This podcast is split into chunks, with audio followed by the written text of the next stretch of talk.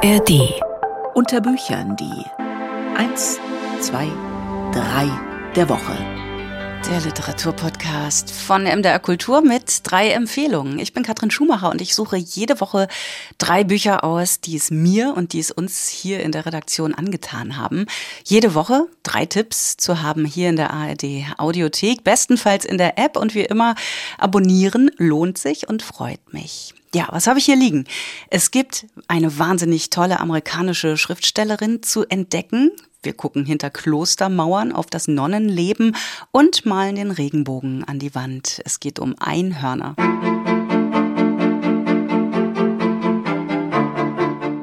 Joy Williams, Stories.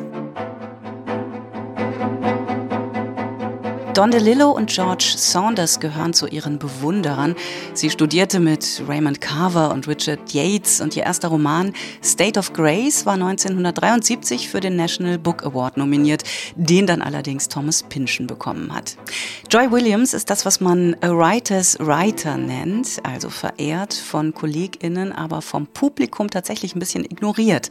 Sie wurde 1944 in einer Kleinstadt in Massachusetts geboren, lebte und lebt fast nomadisch an verschiedenen Orten in den USA, aber nie in den literarischen Zentren des Landes. Sie hat fünf Romane veröffentlicht und fünf Bände mit Kurzgeschichten, für die sie vor allem gerühmt wird. Sie habe die knappe minimalistische Art des Schreibens von Carver mit Komik ausgestattet, sagte George Saunders einmal. Diese besonders amerikanische Art von Komik, die aus Schmerz besteht. Zwei ihrer Bände sind vor einigen Jahrzehnten auf Deutsch übersetzt worden, ohne große Resonanz allerdings. Das soll sich jetzt mit Stories, einer Auswahl ihrer Kurzgeschichten, ändern, hofft auch Ulrich Rüdenauer. Joy Williams hat einmal in einer Liste acht Inkredenzien notiert, die zum Gelingen einer Shortstory beitragen. Nummer eins, die wichtigste oder zumindest charakteristischste, lautet ganz schlicht There should be a clean, clear surface with much disturbance below.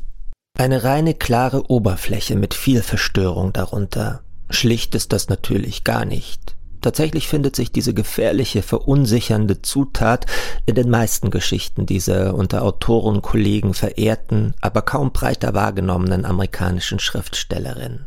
Joy Williams, 1944 geboren, Verfasserin mehrerer Romane und Kurzgeschichtensammlungen, genießt in literarischen Zirkeln fast so etwas wie Kultstatus. Und das hängt vornehmlich mit diesem geheimnisvollen Zusammenspiel von glatter Oberfläche und beunruhigendem Innenleben ihrer Geschichten zusammen. Nun kann man auch hierzulande versuchen, diesem Rätsel auf die Spur zu kommen. Mit einer Sammlung von Erzählungen zwischen 1972 und 2014 entstanden, kurz und bündig Stories betitelt und sehr gut übersetzt von Brigitte Jakobait und Melanie Walz. Eine der 13 enthaltenen Geschichten beginnt sehr harmlos, nämlich so. Lucy beobachtete die Straße, als ein alter Ford Thunderbird in ihre Einfahrt einbog. Den Wagen hatte sie noch nie gesehen, aber am Steuer saß ihr Mann Dwight. Der alte, traumbeschwerte Thunderbird ist ein Rosthaufen. Er löst sich der Witterung ausgesetzt zusehends auf, also wird er wie ein Museumsstück ins Wohnzimmer des ungleichen Paars gestellt, und Dwight sitzt darin wie der Schauspieler eines Lebens, das er nicht mehr haben kann.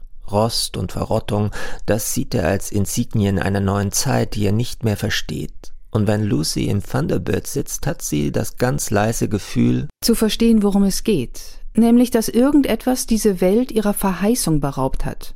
Es sind befremdliche, aus dem Unbewussten kommende Handlungen, die aus den verwundeten, verrückten Figuren monströse Wesen machen können oder sie auf Abwege führen. Audrey, die geschasste Freundin eines Teenagers, nähert sich auf fast übergriffige Weise dessen Bruder, dem neunjährigen Tommy. Sie bezaubert ihn mit apokalyptischen Voraussagen und verschwörerischen Geschichten, ein wahrer Engel des Todes.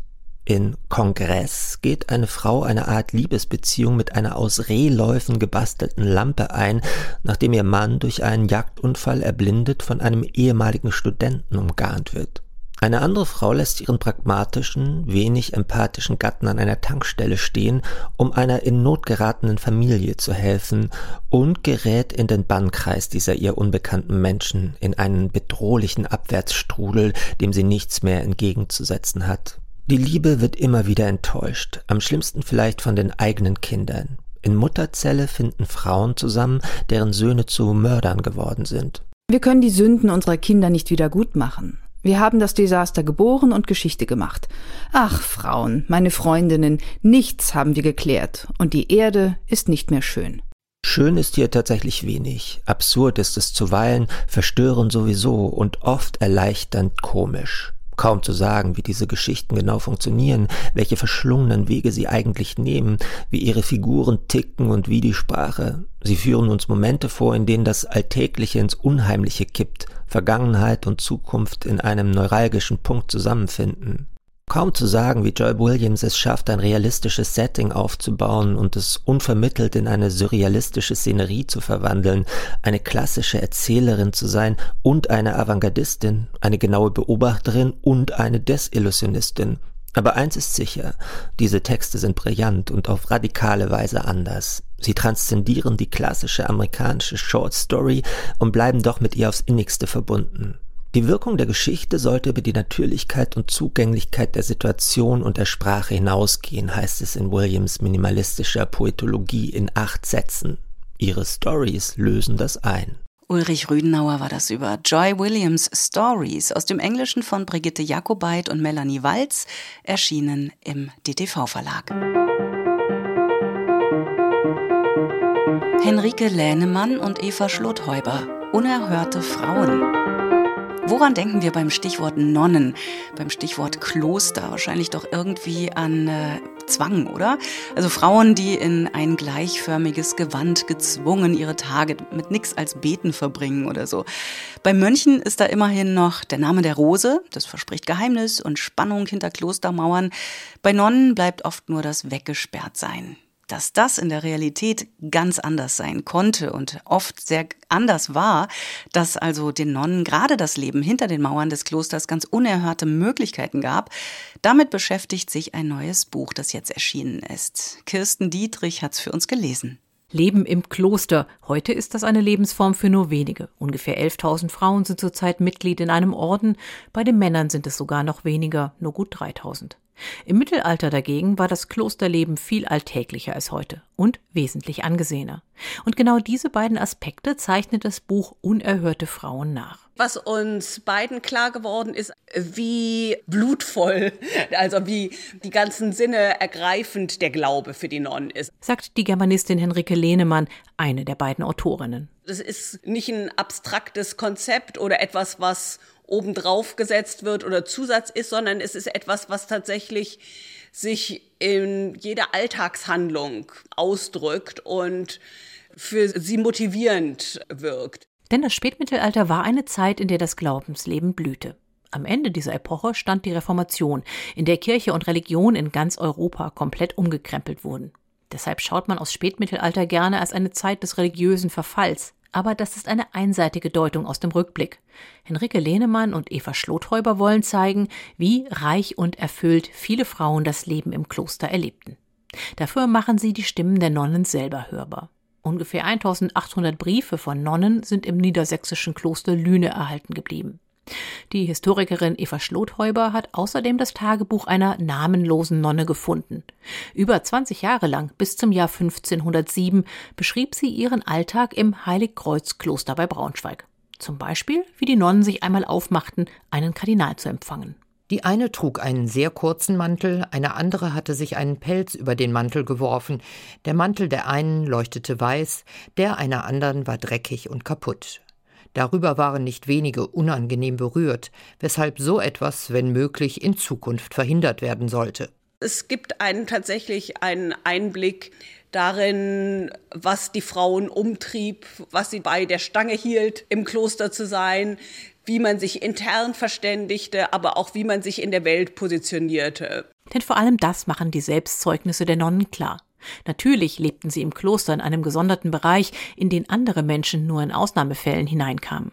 Aber abgeschottet von der Welt waren sie deshalb nicht. Diese Übersetzungstätigkeit, die die Nonnen ganz wörtlich machen vom Lateinischen ins Niederdeutsche, leisten sie eben auf ganz vielen Ebenen. Und ich denke, es ist was, worin die Nonnen wirklich gut waren. Diese Sichtbarmachung von Spiritualität für eine säkulare Welt. Worauf die Briefe und Tagebücher auch hindeuten, die meisten Nonnen waren sehr zufrieden mit diesem abgeschlossenen Leben. Viele Frauenklöster verschärften ihre Regeln im 15. Jahrhundert sogar, wollten konsequenter und frommer und noch abgeschiedener leben.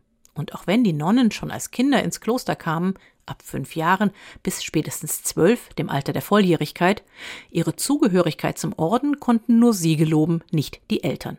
Die meisten blieben, denn das Kloster konnte ihnen zwei zentrale Dinge bieten ein intensives Leben für den Glauben und Bildung. Das wird aus diesem Aufsatz aus dem Lateinunterricht im Kloster Ebsdorf deutlich. Oh, welch ein Genuss ist es, im Gottesdienst die heiligen Lesungen zu hören und zu lesen und sie zu verstehen. Und im Gegenteil, wie langweilig und ermüdend ist es, im Chor zu stehen, zu lesen und zu singen und nichts zu verstehen. Ich würde schon sagen, dass ein Kloster als Ort weiblicher Freiheit argumentiert werden kann. Einfach weil es ein Ort des Lernens war und der Möglichkeit, auch unterschiedliche Berufswege einzuschlagen. Das alles gab es so in der Form nicht als Universitätsstudium außerhalb des Klosters. Die unerhörten Frauen sind so ein populärwissenschaftliches Buch im allerbesten Sinne. Man kann gut folgen, alle notwendigen Fachbegriffe sind unkompliziert erklärt, es gibt viele Bilder für direkte Eindrücke. Und vor allem ist die Leidenschaft der Autorinnen für ihr Thema auf jeder Seite spürbar. Kirsten Dietrich war das über das Sachbuch von Henrike Lähnemann und Eva Schlothäuber Unerhörte Frauen, die Netzwerke der Nonnen im Mittelalter, erschienen bei Propylen.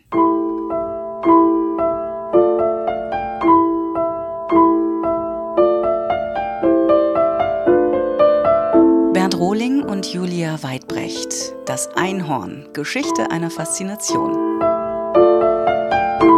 Na, heute schon einem Einhorn begegnet? Gut möglich. Einhörner sind ja tatsächlich überall. Ob aus Plüsch oder Plastik in Kinderzimmern, in Online-Shops oder aus Schokolade und Fruchtgummi in Supermarktregalen.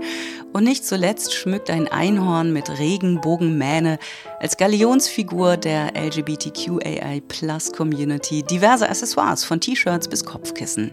Woher kommt eigentlich die Faszination für dieses Fabelwesen? Warum hat es sich gegen die Konkurrenz aus Chimären, Zentauren oder Harpien durchgesetzt? Zwei Sprachwissenschaftler, Bernd Rohling ist Professor für Mittel- und Neulatein, Julia Weidbrecht, Professorin für ältere deutsche Sprache und Literatur, die haben jetzt ein Buch darüber geschrieben, in dem sie den Mythos des Fabelwesens zu seinen Ursprüngen zurückverfolgen. Eva Geding hat's gelesen. Das Einhorn in der illuminierten Handschrift aus dem 13. Jahrhundert sieht eher gemütlich aus. Der mollige Körper und die klobigen Gliedmaßen sind schneeweiß. Die Mähne so elegant verwuschelt, als habe sich ein Hairstylist viel Mühe damit gegeben. Nur der etwas grimmige Blick und das spitz nach unten gebogene rote Horn unterscheiden es von seinen Artgenossen aus Plastik, die uns gegenwärtig mit großen verträumten Augen aus Kinderzimmern und Spielwarenläden anschauen. In seiner goldgrundierten Kartusche zeugt dieses Einhorn von einer jahrhundertealten Affinität. Die sogenannte York Bestiary, die in Oxford aufbewahrt wird, ist eine von vielen Quellen, über welche sich die beiden Sprachwissenschaftler Julia Weidbrecht und Bernd Rohling dem scheuen Tier nun in ihrem Buch Das Einhorn, Geschichte einer Faszination zu nähern versuchen. Darin verfolgen sie seine Spur durch die Wissenschaftsliteratur und Kunst. Von seinem mutmaßlich ersten Erscheinen in antiken Abhandlungen bis zu dem Moment im 19. Jahrhundert, an dem es sich endgültig ins Reich der Fantasie verabschiedet. Denn, so arbeiten die Autoren im ersten Kapitel heraus, galt es keinesfalls immer als Fabelwesen. Zur Geschichte unseres Einhorns gehört, dass sich unser Tier beharrlich auf dem schmalen Grat zwischen Sensationsfreude und Naturimperie bewegte und sich mit großer Freude bald auf die eine, bald auf die andere Seite herabgleiten ließ.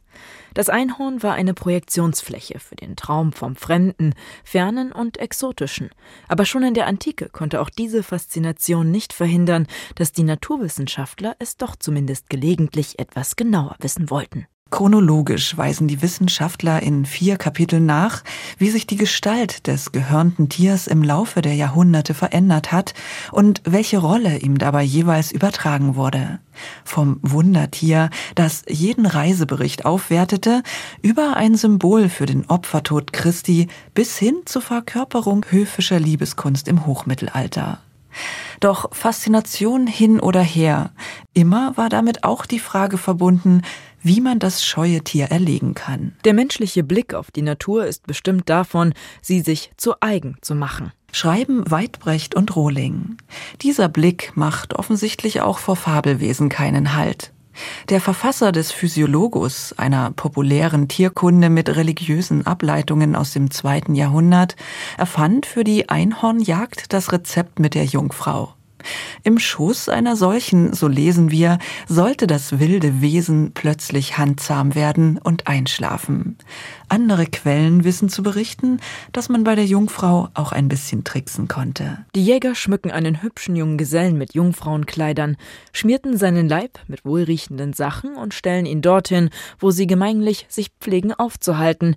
Sie aber selbst verkriechen sich und geben Achtung darauf. Apropos Etikettenschwindel. Das Horn des Wundertiers galt unisono als Heilmittel. Etwas profan gegen Halsschmerzen zum Beispiel, aber auch zur Neutralisierung von Gift. Die Autoren liefern in ihrem Buch auch Anleitungen, wie man echtes Einhornpulver von Fälschungen unterscheiden kann. Kleine Triggerwarnung.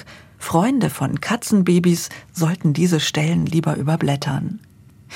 Im 19. Jahrhundert beenden Rohling und Weidbrecht ihren Ritt durch die Einhornhistorie mit einer Zeitungsente, die dem schillernden Wesen nach Meinung der Autoren endgültig den Todesstoß versetzte. Warum die Karriere des Einhorns trotzdem immer noch munter weitergeht, darüber darf sich jeder selbst Gedanken machen.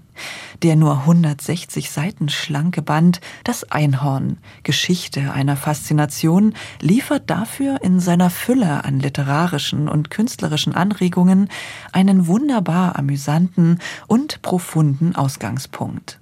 Eva Geding war das. Das Buch Das Einhorn, Geschichte einer Faszination von Bernd Rohling und Julia Weidbrecht ist beim Hansa Verlag erschienen. Fabelhafter Schluss für diese drei der Woche unter Büchern der Literaturpodcast von MDR Kultur hier in der App der ARD Audiothek und das immer frisch jeden Freitag. Danke fürs Zuhören. Ich bin Katrin Schumacher und ich sattel jetzt mein Einhorn. Ahoi!